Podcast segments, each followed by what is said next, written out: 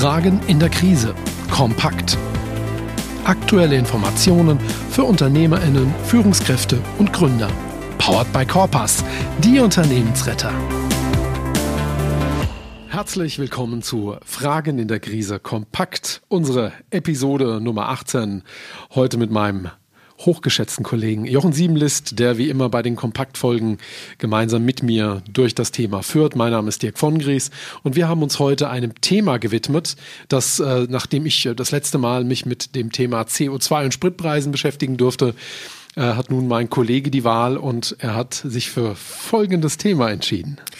Ja, ein Thema jetzt nicht direkt aus der Sanierungsberatung heraus, aber dann doch wieder auf unsere Kunden runtergebrochen. Thema Vertrieb, Marketing, konkret Direktvertrieb, konkret ein, ja, ein Produkt, das ich so ein bisschen mitbekommen habe letzten Wochen, letzten was heißt Monate, Jahre, aber letzten Wochen nochmal so ganz stark aufgeflammt ist, weil ich auch selbst ein, naja, leidenschaftlicher Hobbykoch bin, der es wahrscheinlich nicht gut kann, immer denkt, er könnte gut kochen wie singen. Funktioniert alles nicht, aber trotzdem koche ich ab und an gerne. Und da gibt's ja so ein schönes Küchengerät. Mir wurde mal gesagt, dieses Küchengerät ersetzt sieben Geräte in der Küche. Ja, nein, aber es ist auf jeden Fall ein tolles Gerät. Dafür ist den Namen, ich erwähnen, ja. Ja, natürlich. Also von der Firma Vorwerk der sogenannte Thermomix. Thermomix dieses Jahr 50 Jahre Jubiläum. Aha, Ja, okay. Also 50 Jahre auf dem Markt, haben ja ihre Erfolge gehabt, schon nachdem nach äh, den letzten fünf Jahrzehnte mit verschiedenen Produkten. Ne, das könnten wir so mitgeschnitten. Wir selbst haben zu Hause ein TM31.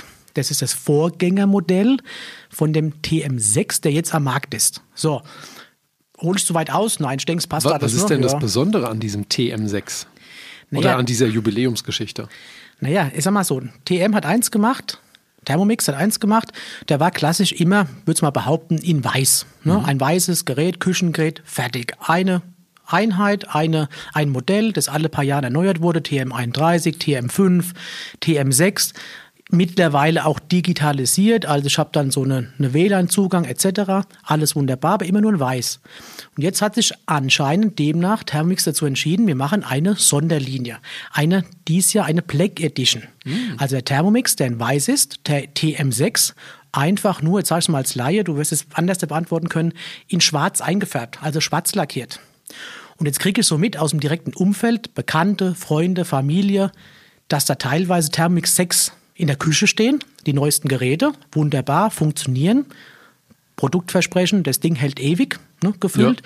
Und die tauschen es jetzt aus gegen einen schwarzen Thermomix. Und das hat mich fasziniert. Warum? Aber der, der andere ist nicht kaputt oder so. Der ist nicht kaputt. Nein, also im Gegenteil, es gibt einen Zweitmarkt, das Also heißt wirklich nur wegen der Farbe. nur die Farbe.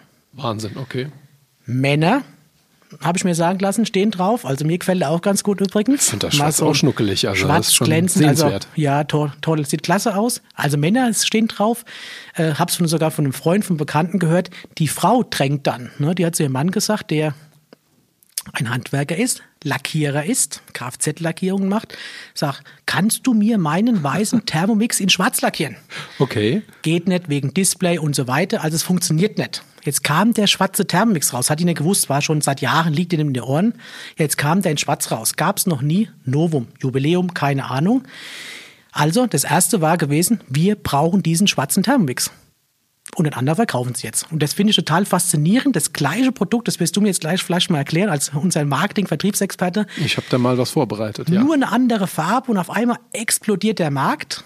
Nur was jetzt so ein bisschen, ich hätte mal gefühlt gesagt, gesättigt ist, weil es gibt viele Ersatzprodukte, es gibt günstigere Produkte, Discounter bieten die Produkte an, aber auch im hochpreisigen Segment, sei es Kenwood, sei es, sei es, sei es. Also da sind ja viele auf den fahrenden Zug aufgesprungen, die letzten Jahre schon. Also dieses Kombigerät aus ganz normal eine Rühreinheit, eine Kocheinheit mit Hitze und so weiter. Gibt es viele hochpreisige und auch niedrigpreisige Anbieter. Ich hätte gesagt, so der Markt, wer keinen Thermix hatte, der brauchte auch keinen. Und jetzt kommt das schwarze Ding raus, die Black Mamba, habe ich mal so schön gesagt. und Gott und die Welt kauft tausenderweise, werden die Dinger jetzt verkauft. Also von daher die Frage an dich zurückgerichtet. Wahnsinn, was mache ich als Handwerker, als kleines KMU-Unternehmen, dass ich jetzt auch so einen Erfolg mal habe? Wie kann ich mein Produkt so irgendwo lancieren, dass ich am Ende des Tages sagen kann, wow, äh, egal, sei es der Schreiner, sei es der Metallbauer, der ist doch faszinierend. Also mich fasziniert es. Ja. Ist auch faszinierend. Ähm, ich habe den Hype auch wirklich wahrgenommen. Also auch durch Social Media, durch verschiedene Kanäle ist es ja wirklich auch massiv kommentiert worden. Und äh, äh, war, denn, war denn der Verkauf auch erfolgreich? Also war es nur aus deiner subjektiven äh, Sichtweise erfolgreich, weil du mitgekriegt hast, Familie kauft jetzt zweites Gerät oder war es auch für Vorwerk äh, erfolgreich? Also, es ist ja limitiert worden. Ne, so viel weiß ich. Also 3.1. war Verkaufsstart gewesen, 13.2. jetzt am Sonntag ist definitiv Ende, zumindest offizielles Ende. Ob danach noch oder wieder weiter produziert, aufgrund des Erfolges, kann ich nicht beantworten. So, in diesen, sagen wir, fünf Wochen, vier, fünf, sechs Wochen in Summe habe ich schon mitgeschnitten, dass da sehr viele verkauft wurden. Ich kenne eine ja, Thermomix-Beraterin meines Vertrauens, Punkt. Ähm, da werden dann in der Chatgruppe ne, WhatsApp-Gruppe, nehmen wir den Namen auch gleich mal in den Mund, werden halt dann schwarze Herzen verschickt, ungefähr ich habe wieder einen verkauft. Und da sind viele schwarze Herzen aufgetaucht. Jetzt natürlich Thermomix gibt da keine Zahlen bekannt, klar, Geschäftsgeheimnis. Eine Zahl habe ich trotzdem mal aus vertrauten Kreisen mitbekommen, dass am 3.1. das Produkt losiert wurde. Also heute fängt der Produktverkauf an, der schwarze Thermomix. Und es müssen wohl in einem fünfstelligen Bereich, größer 20.000 Stück, innerhalb 24 Stunden, also von vom 3.1. abends bis zum 4.1. nachmittags. An einem Tag? An einem Tag verkauft worden Boah. sein. Oder sagen wir, bestellt worden sein. Und seitdem läuft dieser schwarze Thermomix wie geschnitten Brot. Also Menschen haben einen Thermomix, verkaufen das mit Abschlägen. Letztes Jahr Gerät gekauft für, keine Ahnung, 1200 Euro. Dieses Jahr Zweitmarkt ist noch gut, verkauft vielleicht für 7, 8, 900 Euro. Trotzdem hat man einen gewissen finanziellen Schaden, weil ne, die Dinge halten ja ewig eigentlich. Aber viele Menschen bewegt es aktuell zu sagen, ich will den Schwarzen haben, nicht nur Männer. Das sind ja fast eigentlich Zustände wie beim iPhone, ne? Also ja, wenn man sich mal so ja. auf der Zunge zergehen lässt. Ne? Gut, in der Welt der Küchenmaschinen, ne? aber ich glaube nicht, dass es da bloß weil KitchenAid eine neue Farbe rausgibt, äh, glaube ich nicht, dass über Nacht irgendwie zigtausende von den Geräten verkauft werden. Wahnsinn. Ja. Und jetzt willst du wissen, warum das so ist. Ja, und was wir ableiten können, das ist noch viel wichtiger. Also für mich interessant, faszinierend, weil ich es direkt aus dem Umfeld mitbekomme. Zum einen, zum anderen, jetzt machen wir eine ganze Unternehmensberatung. Wir helfen ja, wir beraten ja unsere Kunden, unsere KMU, unsere kleinen, mittleren Unternehmen. Und da geht es ja um das Thema, wie kriege ich die Umsätze hoch, wie kriege ich Umsätze stabilisiert, wie kann ich sie wieder ausbauen. Das ist ein wesentlicher Teil auch in der Sanierungsberatung. Nicht nur die Kosten, Cost-Cutting zu machen, sondern am Schluss, am Ende des Tages wieder mich wettbewerbsfähig darzustellen. Das ist ja eine Forderung ne, von Sanierungskonzepten, mich wettbewerbsfähig darzustellen. Das heißt, wie, wie kann ich noch wieder meinen Marktanteil vielleicht steigern oder muss ihn vielleicht sogar steigern? Kostenstruktur ist irgendwann mal da. Fixkosten, die kriege ich nicht weg, ne, bis einem gewissen Sockel. Das heißt, ich muss doch irgendwann sagen, okay, wie kann ich meinen Umsatz wieder ausbauen? Also wie kann ich mein Produkt wieder mehr, besser, anderster, weiß, schwarz ne, am Markt verkaufen? Ja, interessant. Und ich frage dich das jetzt, wie gesagt, ja. Hi. Du interessierst dich für mehr Sichtbarkeit und Reichweite dank authentischer Videos für dich und dein Unternehmen? Dann habe ich einen hervorragenden Tipp für dich. Vom 6. bis zum 10. März 2023 findet ein absolut einmaliges Informationsangebot statt. Fünf volle Tage voller YouTube-Wissen, eine tägliche YouTube-Challenge, ein Zoom-Call, wo du Impulse und zusätzliches Feedback bekommst und am Ende gibt es sogar noch eine halbe Stunde Coaching vom Mann hinter TubeHaus, nämlich Thorsten Obhaus. Und der zeigt dir, wie du dich selber im Bereich YouTube perfekt vermarkten kannst. Wenn dich das interessiert und du dir ein Bild machen möchtest, dann solltest du 57 Euro netto zur Hand haben und kannst dich gerne ab dem 13.02.2023 auf der Webseite www.tubehouse.de informieren. Tubehouse schreibt sich wie das englische Tube und das deutsche Haus. Viel Spaß! Ich versuche mich mal in einer ersten Antwort. Ich, mhm. ähm, ich sehe zwei Themen da drin, die aber, glaube ich, auch wirklich, wirklich jeder auch für sich nutzen kann. Das eine Thema ist eigentlich fast profan. Ähm, ich denke, was hier, was man hier sehen muss, ist der sogenannte Produktlebenszyklus. Ich glaube, ähm, dass äh, Vorwerk das schon ganz clever managt. Das heißt, die haben irgendwann mal mit dem Produkt begonnen und die ähm, haben mittlerweile wahrscheinlich auch schon eine Art Reifephase erreicht. Also dieser Produktlebenszyklus unterscheidet sich ja in fünf Phasen. Es geht los mit der Markteinführung. Da hast du erste Umsätze. Du machst in der Regel noch keinen Gewinn. Dann beginnt so eine Wachstumsphase. Da liegt dann auch meistens der Break-Even. Also du machst dann die ersten Gewinne. Der Umsatz steigt teilweise sehr stark an. Und dann kommt eine Reifephase. Da erreichst du eine Art Gewinnplateau. Ja, aber der Umsatz steigt am Anfang noch leicht an und dann gibt es so eine Phase, wo der Umsatz stagniert oder vielleicht sogar zurückgehen kann. Mhm. Wenn man an dieser Stelle nichts tut und nichts in petto hat, dann geht man in die Sättigungsphase über. Der Gewinn sinkt so langsam, der Preiswettbewerb intensiviert sich, der Umsatz geht zurück und dann sind wir eben auch in einer Rückgangs- oder Exit-Phase. Das heißt, häufig werden dann Produkte einfach auch vom Markt genommen. Jetzt ist das bei Vorwerk ein bisschen wie mit dem berühmten Beispiel Fernseher. Ne? Also den Fernseher gibt es seit, ich weiß gar nicht, 50, 60 Jahren auf dem Markt. Mhm. Allerdings haben die Fernseher heute mit den Fernsehern vor 60 Jahren nicht mehr viel zu tun. Heißt also, dieses Produkt ist immer noch da, es ist immer noch im Lebenszyklus da, aber ein Röhrenfernseher wäre, wenn man es als separates Produkt betrachtet, heute eigentlich nicht mehr da. Also findet ja eine Reinnovation statt. Und das macht Vorwerk schon mal per se, indem es alle, ich schaue dich an, fünf, sechs Jahre vermute ich, einen neuen äh, mhm. äh, Thermomix auf den Markt bringt. Also mhm. sie haben einen Regel-Innovationszyklus, wo sie quasi äh, auf Touch-Displays umstellen, auf andere Programmierung, wo die Technik noch ausgefeilter ist, wo das Gerät mehr kann. Also im Prinzip ein bisschen wie ein Auto, wie ein Smartphone. Es gibt also technologische Schübe und alle fünf bis sechs Jahre haben die einen Regel-Innovationszyklus. Jetzt haben die aber innerhalb dieser, dieses Produktlebenszyklus noch was anderes gemacht. Die haben im Prinzip noch eine sogenannte Mikroinnovation betrieben. Und Mikroinnovationen sind klassischen Mittel, mit denen man es versuchen kann, ein Produkt in dieser Reifephase ähm, äh, am Markt zu halten und noch attraktiver zu machen, indem man zum Beispiel die Produktqualitäten verändert. Mhm. Beispiel aus dem Smartphone-Bereich ist, dass dann Apple mittlerweile die Preise so abgehoben hat, dass die mittlerweile unterschiedliche Größen anbieten, aber auch immer unterschiedliche Ausstattungen und immer mehr in die Breite gehen, damit sie eben auch noch in der Lage sind, Geräte mit einer geringeren Produktqualität zu verkaufen und nicht nur die mit der höchsten Produktqualität. Jetzt könnte in dem Fall Produktqualität ja aber auch eine Farbe sein. Warum könnte man auf die Idee kommen, das Gerät in Schwarz zu verkaufen? Warum nicht in Rot? Oder in Gelb? Oder in Blau? Warum schwarz?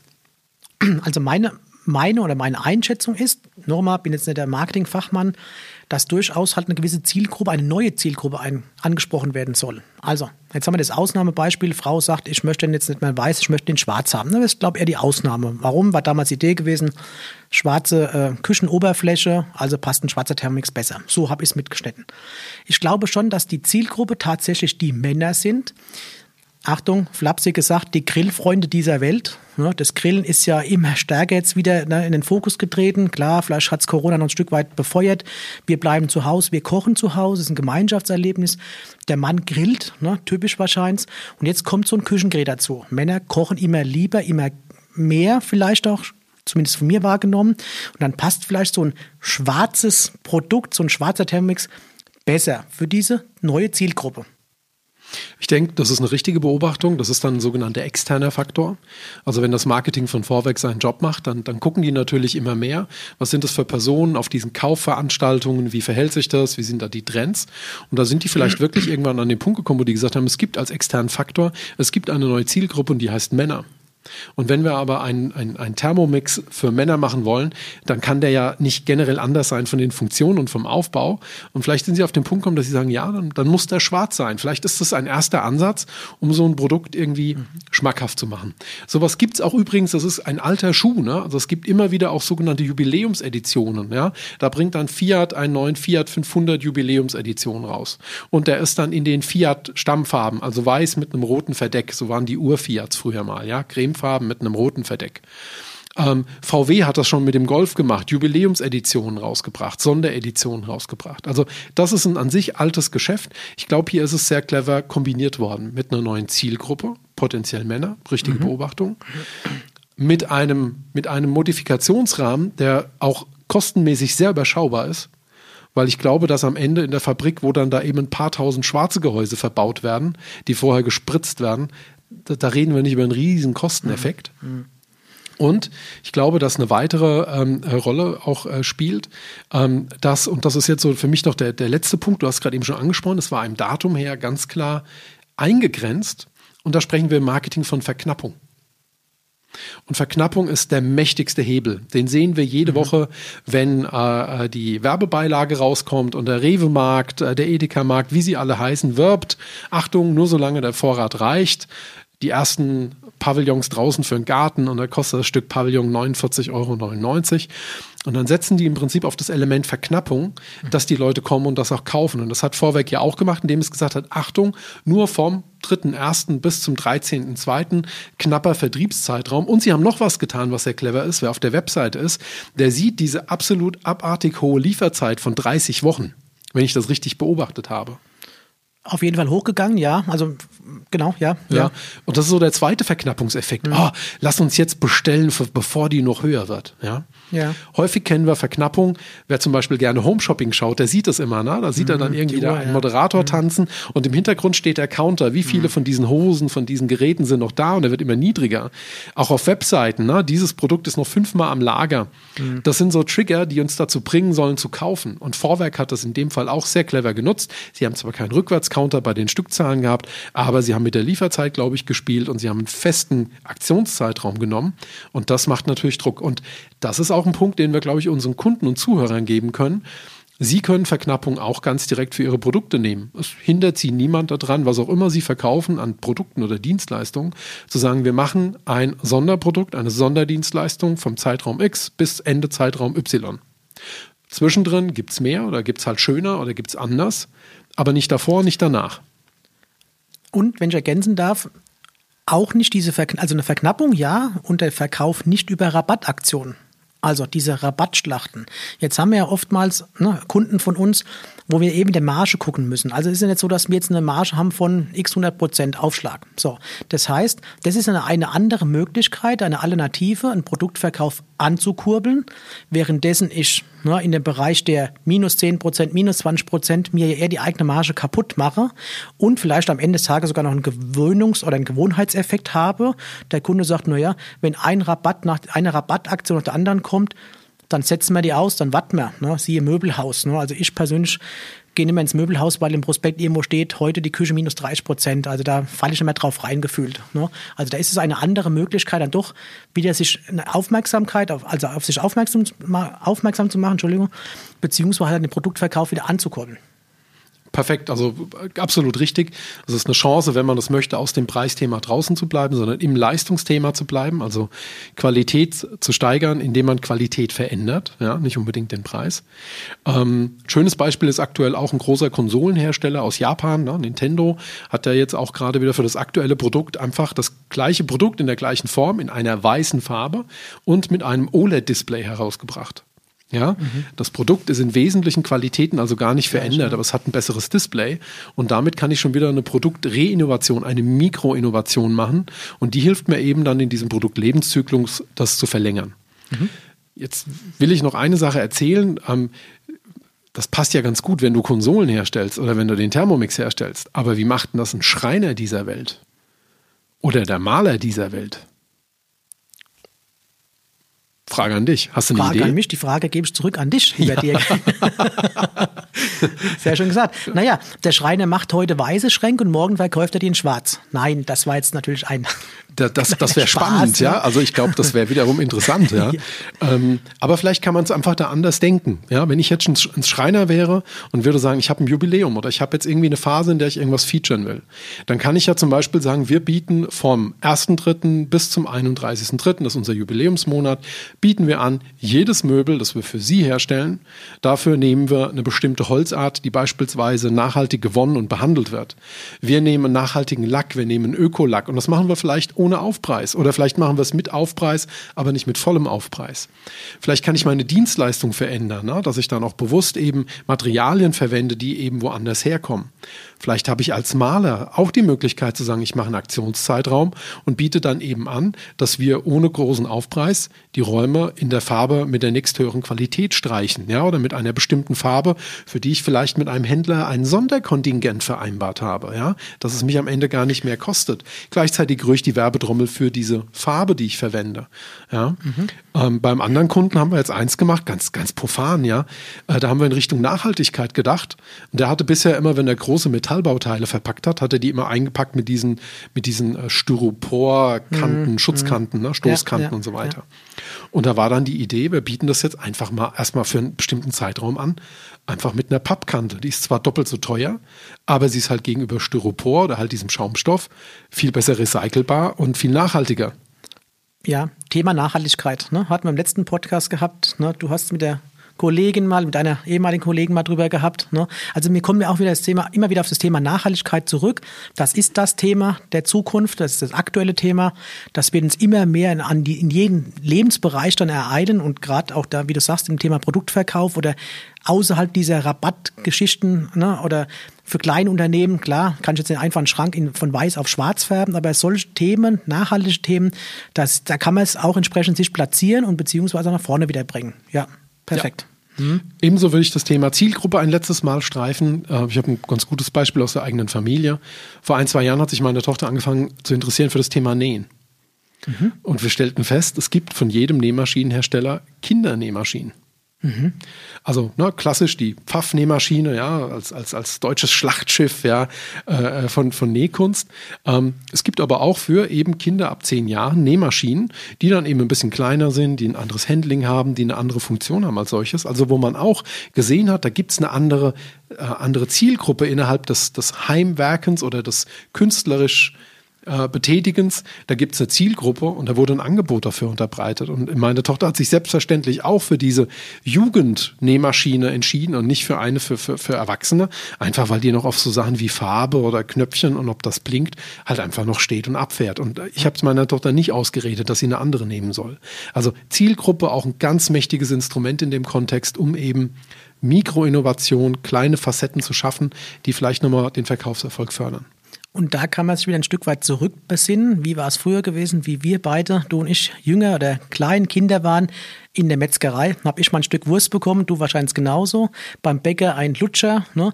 Also Zielgruppe relativ früh schon ansprechen, gefühlt akquirieren. Thermomix, das Thema, hatte man vor Jahren mittlerweile eingestellt. Gibt es günstigere Anbieter. Auch ein Thermomix für Kinder herausgebracht. Nee, Gab es wirklich? Der konnte nur, ich sag mal, Joghurt rühren okay. ja, mit einem nicht scharfen Messer. Klar, ne, also logischerweise oberstes Ziel oder oberste, ne, der, der Kinderschutz oder die Sicherheit. Das gab es auch mal tatsächlich. Also weil man halt erkannt hat, naja, wenn ich das kleine Kind schon begeistere für Thermix, wird es im Erwachsenenalter Thermix kaufen. Oder ich werde mal ein Stück Wurst dann als Erwachsener auch in der Metzgerei kaufen. Haben wir alles, glaube ich, manchmal so ein bisschen verloren, aber mal über den Tellerrand vielleicht hinaus gucken, der klassischen Kunden, der klassischen Zielgruppen. Also das versuchen wir auch zu erweitern. Siehe Nebenmaschine, wie du gesagt hast. Ne? Ja, sehe ich genauso, ja. Super. Und dann blicken wir erschrocken schon wieder auf die Uhr, auf der schon wieder 21 Minuten stehen. Was bedeutet, wir haben für unser Kompaktformat so ein bisschen die Zeitobergrenze erreicht als solches. Äh, ich bedanke mich äh, bei dir, lieber Jochen. Äh, ein sehr schönes Thema, finde ich, wahnsinnig praxisnah mit einer schönen Übertragung auf Mittelständler, kleinere Betriebe, Handwerksunternehmen, die vielleicht jetzt mit dem, was wir heute erzählt haben, sich irgendwo ein Bild machen können. Lieber Jochen, dir herzlichen Dank. Danke auch. Und äh, ich freue mich dann auf unsere nächste Kompakt-Episode. Ihnen allen eine gute Zeit, bleiben Sie gesund. Und wie immer gilt unser Wahlspruch, am Ende wird alles gut. Und wenn es noch nicht gut ist, dann ist es noch nicht das Ende. Und wenn ein Ende, dann nur die Wurst. Die hat nämlich zwei.